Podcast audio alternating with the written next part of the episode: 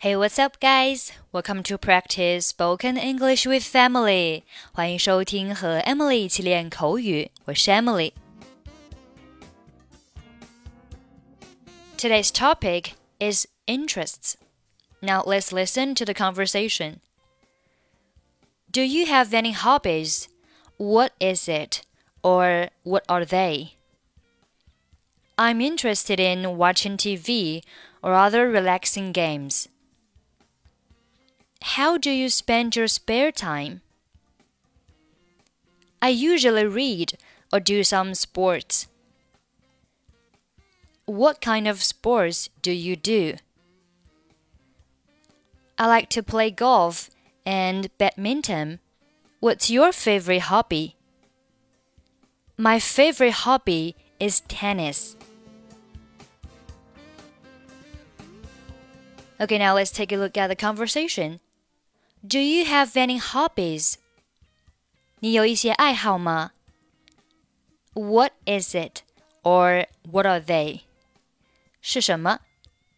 What is it 就是它是什么，或者呢，它们是什么？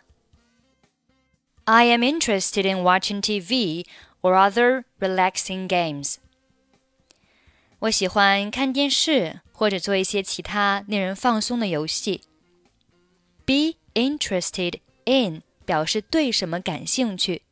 Be interested in 后面如果是动词的话，要接动词 ing 形式，所以这里 watch 变成了 watching。I'm interested in watching TV or other relaxing games.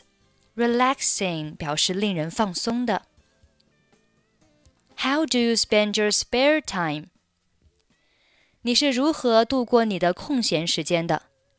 Spend 表示花费或者是度过，spare time，spare time 空余时间相当于 free time。I usually read or do some sports。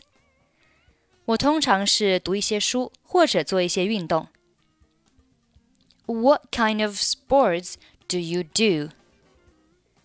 你会做什么类型的运动呢？I like to play golf and badminton. 我喜欢打高尔夫球和打羽毛球。What's your favorite hobby? 你最喜欢的爱好是什么？My favorite hobby is tennis. 我最喜欢的爱好是打网球。Tennis，网球。 好，最后我们再读一下今天的对话。Do you have any hobbies? What is it? Or what are they? I'm interested in watching TV or other relaxing games.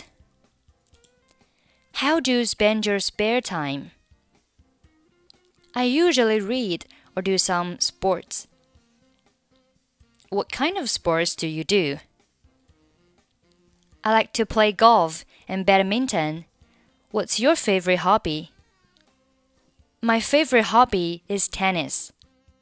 Okay, that's pretty much for today. 想要关注本期节目的跟读版本以及语音打分，欢迎您关注微信公众号“英语主播 Emily”，在公众号里回复“节目”两个字即可加入。